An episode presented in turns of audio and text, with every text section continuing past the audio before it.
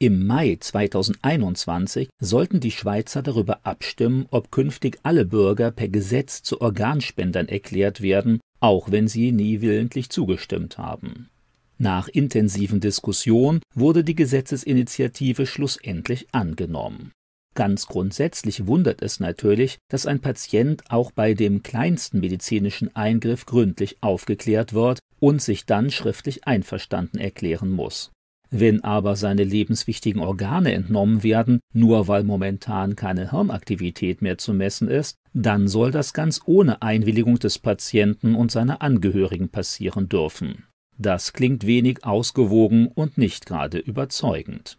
Ohne Zweifel sind Organtransplantationen aus Sicht des potenziellen Empfängers eine gute Sache. Immerhin können die übertragenen Organe dessen Leben grundlegend erleichtern und deutlich verlängern wobei in vielen öffentlichen Diskussionen die medizinischen und psychischen Nebenwirkungen einer Organtransplantation deutlich zu wenig benannt werden.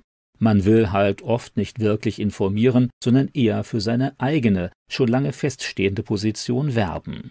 Wer redlich über Organtransplantation spricht, der sollte auch auf die medizinischen Risiken der schweren Operation, auf die verbreiteten psychischen Probleme und auf die lebenslange Einnahme starker Medikamente eingehen, die oft mit erheblichen Nebenwirkungen verbunden sind. Der hirntote Organspender muss sich darüber im Klaren sein, ob er wirklich tot ist oder lediglich sein Gehirn keine messbaren Reaktionen mehr aufweist. Angehörige können sich auch nicht mehr wirklich vom hirntoten Patienten verabschieden. Wenn sie ihn zum letzten Mal sehen, atmet er noch, verdaut und wirkt auch sonst eher wie ein schlafender Mensch.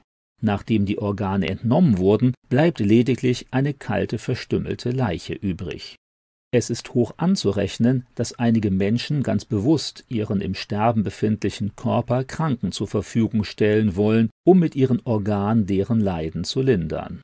Weil das eine sehr persönliche Sache ist, sollte man dazu aber keinen Menschen verpflichten, wie die Schweiz und andere Länder es mit ihrer Gesetzgebung indirekt versuchen. Sehr hoch ist der Einsatz des Organspenders natürlich auch nicht, weil er sich ja bereits als tot betrachtet und seine Organe für ihn zwischenzeitlich weitgehend wertlos sind. Organspender mit dem freiwilligen und bewussten Opfer Jesu zu vergleichen, wie es gelegentlich geschieht, ist deshalb kaum zutreffend.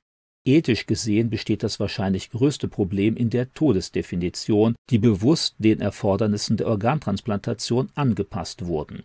Bei dem bis dahin geltenden dauerhaften Stillstand von Atmung und Herzschlag konnten keine Organe mehr verpflanzt werden. Dafür braucht man einen lebendigen Körper, der juristisch aber bereits als tot erklärt wird. Unter dieser Notwendigkeit identifizierte man den Menschen mit seinem Gehirn. Wenn keine Gehirnaktivität mehr zu messen ist, wird der Mensch demnach zur Leiche. Jetzt kann man dem noch lebenden Körper ohne Gewissensbisse Organe entnehmen, um ihn dann als unzweifelhafte Leiche zurückzulassen. Aus biblischer Sicht aber und auch aus dem Empfinden der meisten Menschen ist eine Person tot, wenn sie ganz tot ist, nicht wenn eines ihrer wichtigen Organe seinen Dienst aufgegeben hat. Deshalb finden sich in der Bibel auch ausschließlich sichere Todeskriterien. Der Mensch hat dauerhaft aufgehört zu atmen, sein Körper ist dauerhaft erkaltet oder in Verwesung übergegangen. Die Seele des Menschen befindet sich nach biblischer Auskunft auch nicht allein im Gehirn, sondern im ganzen Menschen. Darüber hinaus ist natürlich nicht nur das Gehirn ein absolut lebenswichtiges Organ, sondern ebenso die Leber, die Nieren, die Bauchspeicheldrüse und andere mehr. Ethisch sollte man deutlich zwischen einem toten und einem im Sterben befindlichen Menschen unterscheiden. Dem kommt dann natürlich auch noch eine besondere Würde zu, gerade wenn man den Körper nicht nur als zufällige biologische Maschine betrachtet, sondern als Schöpfung Gottes. Neuere medizinische Entwicklungen werfen zusätzliche ethische Fragen auf. Einerseits konnte man erst vor kurzem an Schweinehirn erneute Hirnaktivität beobachten, obwohl man sie bereits stundenlang aus dem Körper entnommen und erst dann wieder durchblutet hatte. Auch wenn das natürlich nicht heißt, dass man ein Gehirn mit den heute zur Verfügung stehenden Mitteln wieder voll funktionsfähig machen kann, zeigen diese Untersuchungen zumindest, dass die Hirnaktivität nicht ganz so unumkehrbar ist, wie es bei der Hirntoddefinition vorausgesetzt wird. Im Frühjahr 2022 gab es darüber hinaus eine zumindest zeitweilig erfolgreiche Transplantation eines Schweineherzens in einen menschlichen Patienten. Auch in diesem Bereich wurde während der vergangenen Jahre große Fortschritte gemacht, die mit deutlich geringeren ethischen Problemen behaftet sind als die Entnahme von Organen aus sterbenden Menschen.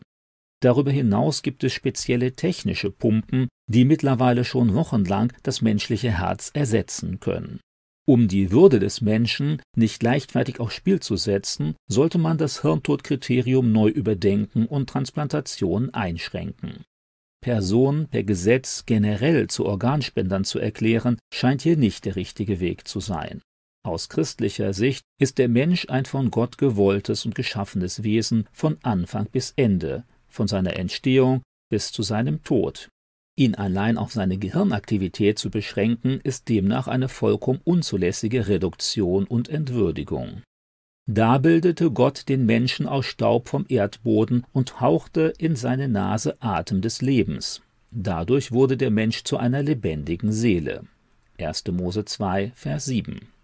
Solange noch mein Atem in mir ist, in meiner Nase Gottes Hauch, kommt kein Unrecht über meine Lippen. Hiob 27, Vers 3. Wichtige Fragen zur Medizinethik bespreche ich auch in meinem neuen Buch. Michael Kotsch Schutz des Lebens, Abtreibung und Sterbehilfe aus christlicher Sicht. Christliche Verlagsgesellschaft, Dillenburg 2022